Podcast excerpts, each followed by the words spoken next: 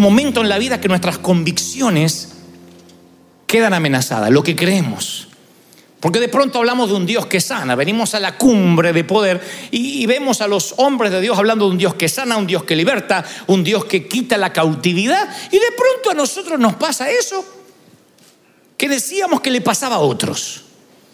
Yo siempre pensaba que la muerte era un intruso que le pasaba a la vecina de la esquina para la vuelta. Hoy te doy cátedra de la muerte. Tuve que dejar ir a mi mamá, a dos hermanos míos, uno de 46 años, muerto por un infarto fulminante. Hoy entendí que la muerte es parte de la vida, que no había garantías que la eternidad era de este lado del sol. Pero entonces uno se llena de preguntas. ¿Quién no sale de un panteón preguntándose por qué o de la eh, sala de cuidados intensivos? Mientras que uno ve a quien ama con sueros intravenosos y respiración asistida, se pregunta ¿y por qué? ¿Mm? Y esos por qué a veces pensamos que tenemos que tener la respuesta porque están en la Biblia y a veces hasta la Biblia no nos pareciera no darnos respuestas a los interrogantes. Y esas preguntas no podemos ignorarlas para siempre. Pero en un momento sentimos que Dios no falló y decimos, Dios, no cruces mi límite.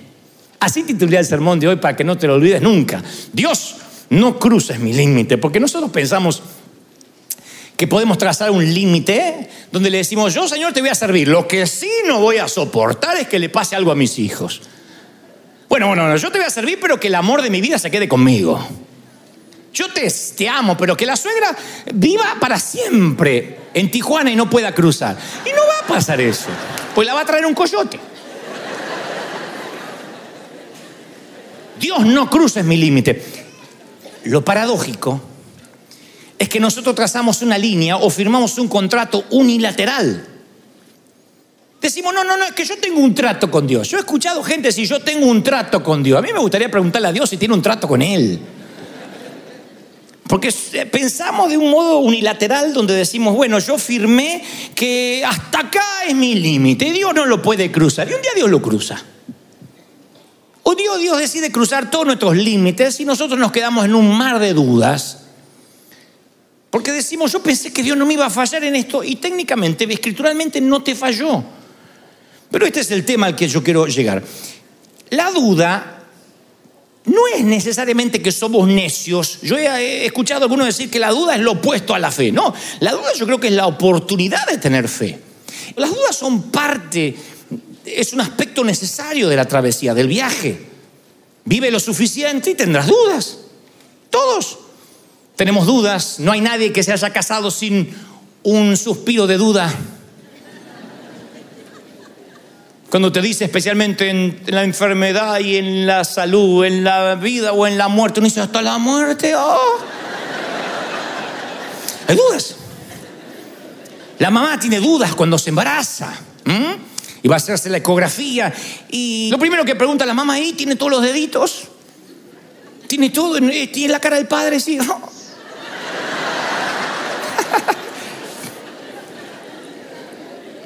yo leo la Biblia y encuentro un montón de gente que dudó. Yo veía a algunos, nada más veía a Salomón, a Job, a David, a, Jeremías. Pero el que más me llama la atención, un poquito más contemporáneo en la eh, nueva dispensación de la gracia, es Juan el Bautista. Jesús dio un halago increíble de él, dijo, no hay un hombre nacido de mujer que sea como Juan el Bautista. Juan el Bautista le prepara el camino al Señor. Yo no soy digno de desatarle los, los, cordones de la sandalia, no soy digno de, atar su calzado. Él era el que le abrió el camino, la punta de lanza de Jesús. Y ahora eh, yo veo que está bajo el arresto de Herodes, dentro de la oscuridad de una celda, Juan el Bautista. Nada era igual, lejos, de, lejos del, del río del bautismo, lejos de la mayor revelación ocular que un ser humano pudo tener. No aparece otro momento en las escrituras ante los ojos del hombre que la Trinidad esté a pleno como en el Jordán. Que Jesús está bautizándose allí, el Espíritu Santo desciende como paloma y Dios habla desde el cielo, este es mi Hijo en el cual estoy complacido. Ahí estaba la Trinidad a pleno. Y Juan había sido partícipe de eso. Ahora él está en una celda y manda hacer una pregunta. Él dice, le dice a su gente, estaba, él no podía salir estaba, estaba privado de su libertad. Entonces envía a unos muchachos que trabajan con él y dice, pregúntenle si es él el que va a venir o esperamos a otro. No puedo creer. ¿Cómo es él el que va a venir o esperamos a otro? Pasó poco tiempo desde que bautizó a Jesús. La Biblia no da luz que él tuviera un tema de senilidad o que haya perdido su juicio cabal. Pero no pudo evitar hacer una pregunta pragmática. ¿Eres tú el verdadero? Y yo pregunto, si esto pasa con un hombre nacido de mujer, el mayor hombre que ha nacido de mujer, no nos deja exento a nosotros de dudar en algún momento.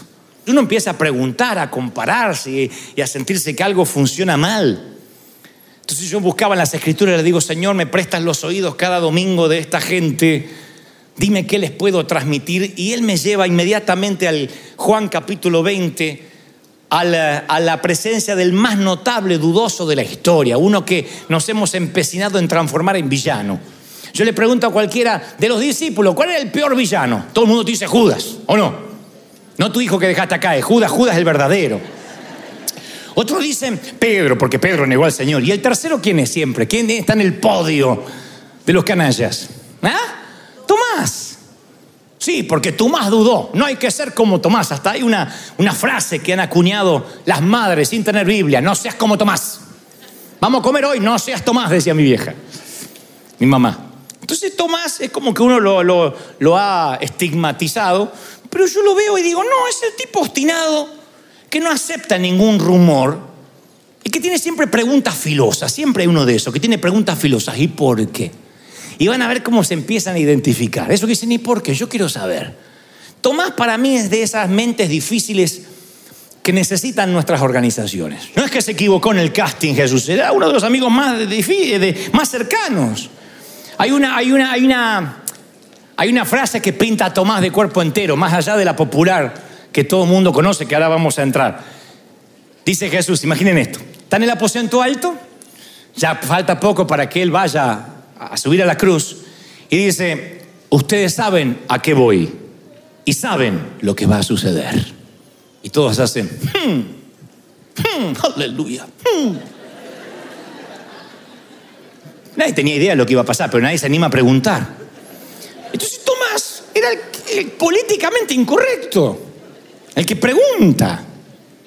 Tomás, cuando Jesús dice, ustedes saben dónde voy y saben lo que debe suceder, hay un silencio, en la Biblia no dice que lo haya habido, pero me gusta leer lo que no está escrito, imaginarme que todos dijeron, hmm", y Tomás dice, Señor, no tenemos idea dónde va, ¿dónde te va? ¿Cómo podremos saber dónde vas? Ese es de Tomás. Alguien que hace las preguntas que los demás no dicen. Pregunta, ¿dónde? ¿Cómo vamos a saber dónde te vas? Él no acepta sutilezas, indirectas, es amante del lenguaje directo, pragmático, no da, nada por sentado, pero no es descreído, porque, porque Tomás había estado en todos lados con los doce. Había, caminado, había visto a Jesús caminar sobre las aguas, había visto resucitar a Lázaro, diga, corran la piedra. Él había sido testigo ocular, no es un tipo que se unió al grupo más tarde. No era Saulo de Tarso que dice, yo no era contemporáneo de Jesús, pero no caminé con él. Este no, este estaba ahí. Entonces uno puede ver milagros y tener preguntas. Entonces cuando uno se queda con las dudas, a veces se siente mal por dudar. Y yo veo a alguien entre los discípulos que duda. Ahora, claro, la duda se desarrolla en soledad. Jesús apareció a sus amigos y Tomás no estaba. Eso es algo muy significativo, por cierto que Tomás no estaba cuando Jesús se aparece. Claro, Tomás se perdió los fuegos artificiales. Porque Jesús aparece y el muchacho este no está. Yo creo que no está porque las mentes independientes, los pensadores independientes siempre se apartan para pensar. No creo que él era un descreído. Él simplemente estaba, tenía demasiado desazón, desdén y no estuvo allí. Y allí en la soledad las dudas crecen. Yo veo que, que, Juan el Bautista está en la soledad de una celda cuando duda. Y las dudas son como los hongos en las bodegas. Y así también crecen en la frialdad del alma cuando estamos solos. Por eso la importancia de estar conectados, de venir a la iglesia, porque uno ve la fe del otro y se contagia. Y a mí Dios no me sanó, pero a mí sí. Pero, ¿sabes? No te preocupes. Yo también una vez parecía que Dios me había olvidado y no fue así. No, es que me volvió el cáncer. No, ¿qué va a volver? Cuando Dios pone un punto, el diablo no pone una coma. Y al revés. Cuando Dios dice, voy a continuar, nadie puede poner un punto final. ¿Tú lo crees de verdad, sí o no? Es maravilloso. Pero uno necesita conectarse, ¿no? Cuando uno está conectado, entonces eso es contagioso. Pero la duda, claro, demanda evidencia. Dice Tomás, frase, el credo de los escépticos. Si no viere en sus manos la señal de los clavos y metiere mi dedo en el lugar de los clavos y metiere mi mano en su costado, no creeré. Juan 20, 25. Él dice, muchachos, sepan perdonar, pero yo voy a creer cuando lo sienta, cuando yo lo toqué. Tengo que hacer mi propia evaluación si no les molesta. Yo soy de esos. A mí me gusta hacer la propia evaluación. Así que Tomás dice, perdónenme, pero yo tengo que hacer mi propia evaluación si no les molesta. No podemos poner en un papel de villano a Tomás porque quiera validar las noticias. Él nunca descartó los milagros, él quería comprobar la evidencia personalmente. Yo quiero tocar. Y están los registros de las escrituras, porque él es un hombre que estaba cerca de Jesús. Él dijo, perdóneme, yo sé quién es. A lo mejor eh, Pedro te pareció verlo. A lo mejor fue una histeria colectiva porque todo el mundo quería verlo y les pareció. Yo quiero tocar. Pero qué tipo que duda. No, no, es un tipo que, que tiene mente difícil, que quiere ver, quiere saber si esto ocurre. Porque la duda te lleva a Cristo. La duda hace que uno siga preguntando. Mismo cuarto, mismo sitio, ocho días después. Dice, ocho días después estaban sus discípulos dentro y con ellos Tomás. Ahora sí está ahí. Lo cual me dice, ¿qué hace que Tomás ahora sí está ocho días después de haber de, supuestamente dudado? ¿Por qué no se mandó mudar? No, ustedes están locos, el tipo está muerto. No va a resucitar. No, él estaba ahí ocho días después. Y Jesús, estando las puertas cerradas, entra, o sea, traspasa la pared y se pone en medio y le dice, pasa a vosotros, Juan 20, 26. Yo pienso, qué significativo que él se quedó entre ellos, porque la duda dice, me quedo e investigo. El descreimiento dice, ustedes sigan acá, yo me voy. No, la duda se queda, él se queda para hacer preguntas y por eso recibe las respuestas. ¿Cuál de todos los discípulos tuvo la memoria táctil? De Dios, de, Dios hecho hombre.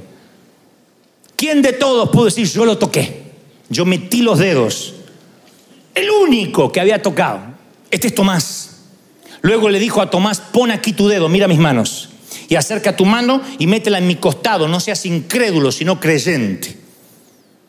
Y uno dice, wow, tuvo que tocar para creer. No, Tomás dijo lo que los demás no se animaban. Como lo sé, porque más adelante dice Lucas 24, 38, y él les dijo a todos, ¿por qué están turbados? Y vienen estos pensamientos a vosotros. Miren mis manos, miren mis pies, palpad y ved. Ah, ya no es solo Tomás. Los otros también, nada más que se hacen los espirituales. Palpad y ved, porque un espíritu no tiene carne ni huesos, como veis que yo tengo. Y diciendo esto, le mostró las manos y los pies palpad y ved. Eso es increíble. No, pero yo vi que aquel se sanó, pero tú quieres palpar y ver, vamos. Preguntas sencillas, respuestas pragmáticas, sencillas. Pregunto, ¿quién en este congreso de los que han estado en la cumbre de poder ha recibido algún milagro? ¿Podrían levantarme la mano como señal físico, espiritual? Levanten las, las manos los que recibieron algún milagro durante esta cumbre de poder. Levanten la mano bien en alta, quiero verlos. Muchísimos. Ahora, honestos, brutalmente sinceros, quienes no recibieron un milagro y todavía lo están esperando. Bueno, le pregunto a los que recibieron milagro y a los que no, ¿Dios es bueno? Claro, para que él recibió milagro, sí, es buenísimo. ¿Y el que no? Dios es bueno solo cuando el resultado lo es. Cuando alguien se sana de cáncer decimos, Dios es bueno. Y cuando alguien queda con el cáncer dice, no, mire, todavía la metástasis está allí. Dios es bueno. Si, si, Dios nos prospera y nos aumenta el salario, Dios es bueno. Y cuando no, hay enfermedades que se van así, hay otras que no. Dios sigue siendo bueno, Dios sigue estando en el trono. Dios es, Dios es el día, Dios está en la recesión como en la abundancia. Dios está contigo cuando estás en la lista buscando empleo, en la fila o cuando sales del supermercado con el carrito repleto de mercadería. Dios es el Dios de los graneros y el Dios de las hambrunas. No siempre. Porque a veces decimos, Dios, no pase mi límite. Eso dijo Tomás, no pases mi límite. No, no, no hay cosa que yo no, no, no, no voy a tolerar. Y es un trato unilateral. que decimos Dios quebrantó, Dios está jugando sucio. Yo una vez le dije, Señor, tú juegas sucio conmigo. Miren, miren qué cara dura la mía. Tú estás jugando sucio conmigo porque yo te estoy sirviendo. Una vez que yo tenía que ir a predicar y uno de nuestros chicos volaba en fiebre y vomitaba sangre. Yo decía, Señor, esto no es justo. Como si yo hubiese hecho un trato donde, no, no, no, yo te predico, pero que no le agarre fiebre, ¿eh? Si no, no predico. Entonces de pronto empecé a pensar si Dios era bueno o no cuando las cosas me iban bien o mal y se me llenó la mente de un torbellino de dudas. ¿Podré seguir adelante? Porque a veces decimos, yo voy a ser decente, buena persona, pero Dios me tiene que bendecir. Yo voy a sembrar. Acá hay gente que cree, yo ya puse el diezmo y, y me viene a reclamar a mí. Tu problema con Dios. A mí me resulta, pero a mí no me resultó. Tal vez porque estás queriendo negociar con Dios, no estás creyendo en fe. Que 90% con Dios en la sociedad vale más que 100% sin Dios en la ecuación. Pero, pero hay gente que lo que quiere es negociar con Dios. Por consecuencia, cuando empieza a vivir una escasez, siente que Dios cruzó una línea y hasta se olvidan de los tiempos buenos. José le dice al faraón, mira, van a llegar siete años de una hambre tan intensa que hará que la prosperidad de Egipto se olvide. La hambruna será tan grave que borrará el recuerdo de los años buenos. No me digas que no te pasó en algún momento de la vida, que se te borraron los recuerdos buenos. De pronto Dios te saca de un cáncer, después hay una gripa que no se va. Eh, pero ¿qué pasa con Dios? No entiendo. ¿Cómo, cómo se te olvidan los años buenos? La mayoría vino con maletas, si es que trajo maletas. La mayoría no teníamos dónde dormir el primer día. Algunos, los más sofisticados, dormían en un colchón inflable. Y ahora no puedes pagar una tarjeta de crédito. Yo no entiendo qué está pasando con Dios. A veces la hambruna no te deja ver los años buenos.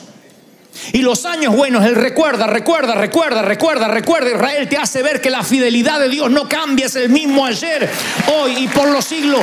Dios no perdió la confianza en ti. Dios no te deja. Aleluya. Alguien tiene que decir amén.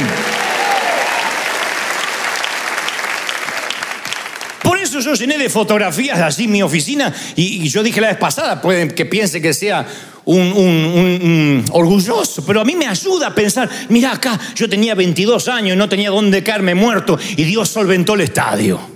Mira, mira, acá, acá Dios volvió a confiar en mí, mira la cara que tenía, cómo la gente me iba a escuchar. Y sin embargo Dios confió en mí. Eso es lo que me alienta a volver a confiar, a seguir confiando en Dios y no en una planilla de Excel. Eso es lo que hace que un contador no determine mi visión, que los gastos fijos no determinen mi visión. Dios es el mismo ayer, hoy, por los siglos, en México, en Colombia, en Argentina, en los Estados Unidos. Es el mismo. Aleluya. Y no cambia. Y ese Dios no tiene jurisdicción en América Latina. Cruza las fronteras. Porque la jurisdicción divina viene, el paraguas está sobre épocas de abundancia y sobre épocas de escasez. Si no el apóstol hubiese dicho, yo sé vivir en abundancia, menos mal que ya no vuelve la escasez. Él dice, sé vivir en escasez y en abundancia. Hotel cinco estrellas y cama llena de cucarachas. Y en ambas estoy entrenado. Ambas están bajo la jurisdicción divina. ¿No es esa la explicación de Romanos 8, 28? Y todas las cosas a los que aman a Dios les ayudan para bien, conforme al propósito que fueron llamados. No dicen algunas cosas, cada cosa, todas las cosas. O sea que a lo mejor el suceso aislado es malo, pero siempre el final redime la historia. En una película el final redime la historia. A menos que sea Romeo y Julieta de Shakespeare, el final, Rocky le pegan toda la, toda la película y al final dice, "Eh, no siento la campana. eh". Y la última trompada voltea al ruso. Y uno se alegra porque el final redime la historia.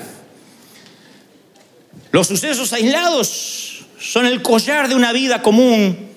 Como dije la vez pasada, las fotos en Instagram son fotos con filtro, es una boda salpicada con una graduación, pero eso no es la vida normal, la vida normal son días un poquito más grises. ¿m?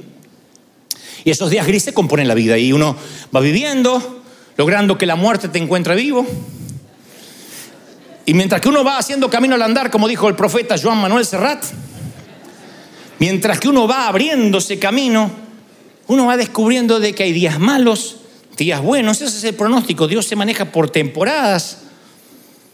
Pero al final todo se redime cuando uno toma un café, no está diciendo qué rico grano molido o qué rico es el sobre o el agua tibia. Uno dice la combinación de los elementos hacen un buen café, la cooperación colectiva. Y eso es en la vida diaria. Por eso uno tiene que ser honesto con sus dudas. Porque cuando uno las dudas las guarda, no, no tengo que dudar, no tengo que dudar, me dijo el apóstol que tengo que confesar, me dijo el pastor que tengo que estar en fe. Uno guarda la duda en un cajón, en un cajón, perdón, y eso es nocivo, tóxico. Y pienso que las dudas, cuando uno no las abre, lleva tu vida espiritual a una bancarrota. Uno no puede glorificar a Dios. Pero una duda honesta nos lleva a declaraciones honestas. Mete la mano, Tomás, toca. ¿Y saben lo que dice Tomás? Toca y dice, ¡ay, Señor y Dios mío! Esa es la exclamación de Tomás. Señor y Dios mío, yo no me puedo dejar de emocionar porque no hay mejor cosa que la declaración de un testigo hostil en una corte de aquel mente difícil que dice, Señor mío, yo lo vi. Está maravillosa la duda porque te lleva a una exclamación, principalmente si te cuesta creer. Mi papá no creía ni en la luz eléctrica, durísimo, duro. Y yo recuerdo que papá no creía ni en el diablo, ni en Dios, ni en lo brujo, nada antes de conocer a Cristo. Entonces cuando mi mamá se sana de cáncer, cuando mi papá ve la sanidad, mi papá era era un tipo que tenía que tocar para creer. si, si, Dios no sanaba a mi mamá, yo no estoy hablándole a ustedes hoy. Él no es que venía a la cumbre de poder a recibir la unción. Él vio, tuvo que ver a mi mamá que estaba preparando el ataúd y de pronto estábamos haciendo un asado celebrando que estaba sana. Ahí fue cuando él empezó a casa por casa en todo el barrio, de la mano mía, a llamar a los vecinos, venga, venga, que vamos a celebrar que mi señora la sanó Dios. Yo soy católica. Sí, creo que nosotros también, no sé, pero venga, mi papá no entendía nada. Yo lo único que sé que era ciego y ahora veo. Entonces la declaración de un testigo hostil es fascinante. A mí me encanta cuando una mente difícil dice, wow, yo sentía a Dios acá. Yo sentía a Dios acá. Eso es maravilloso y eso es lo que dice Tomás. ¡Ay, Señor y Dios mío! Miren, eh, imagínense que la esposa de, no sé, de Sebastian Bach, Beethoven, Tchaikovsky, uno de estos grandes intérpretes de la música que componían obras maestras de 200 páginas. Imagínense que deja una página ahí, se le cae una página de las 200 páginas de la obra maestra, se le cae una al lado de la cocina de la mujer que está limpiando o haciendo algo.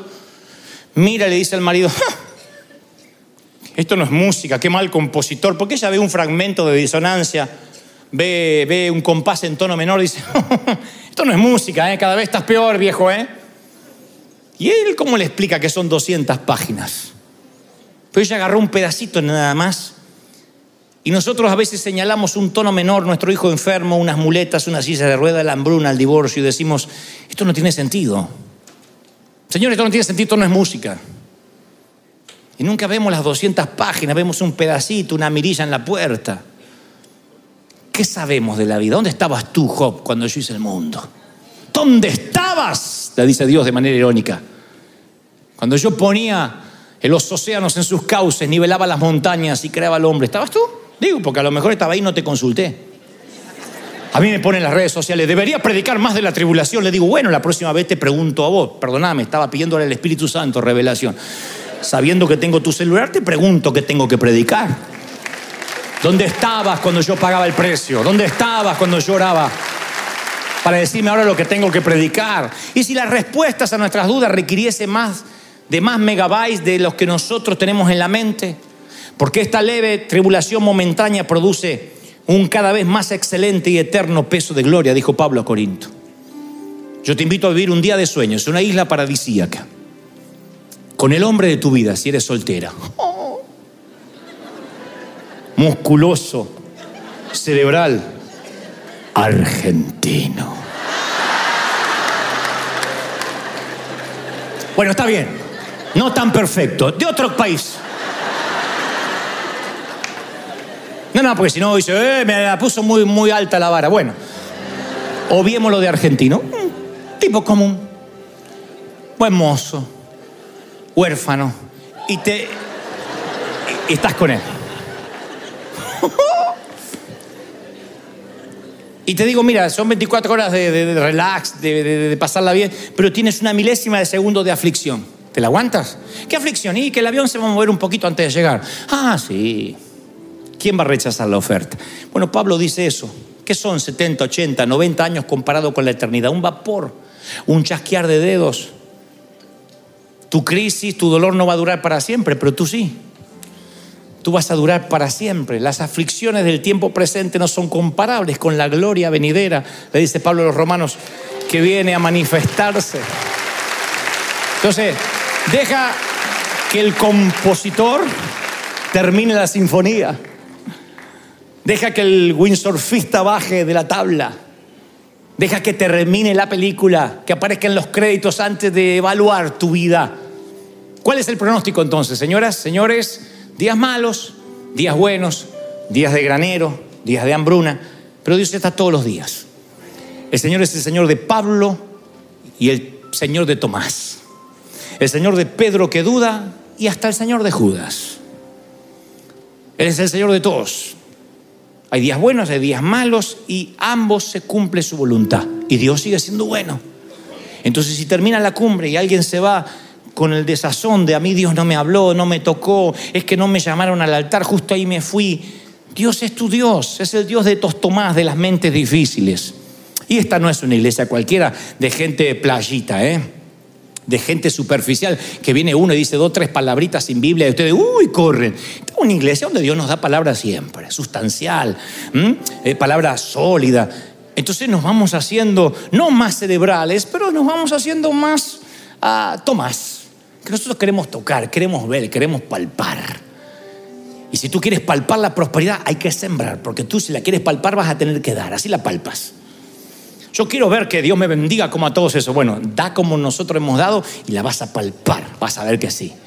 Yo quiero que Dios me use así, bueno, paga el mismo precio que todos estos hombres que han desfilado por aquí y entonces vas a palpar la misma gloria. Palpa, toca, ve, paga el mismo precio.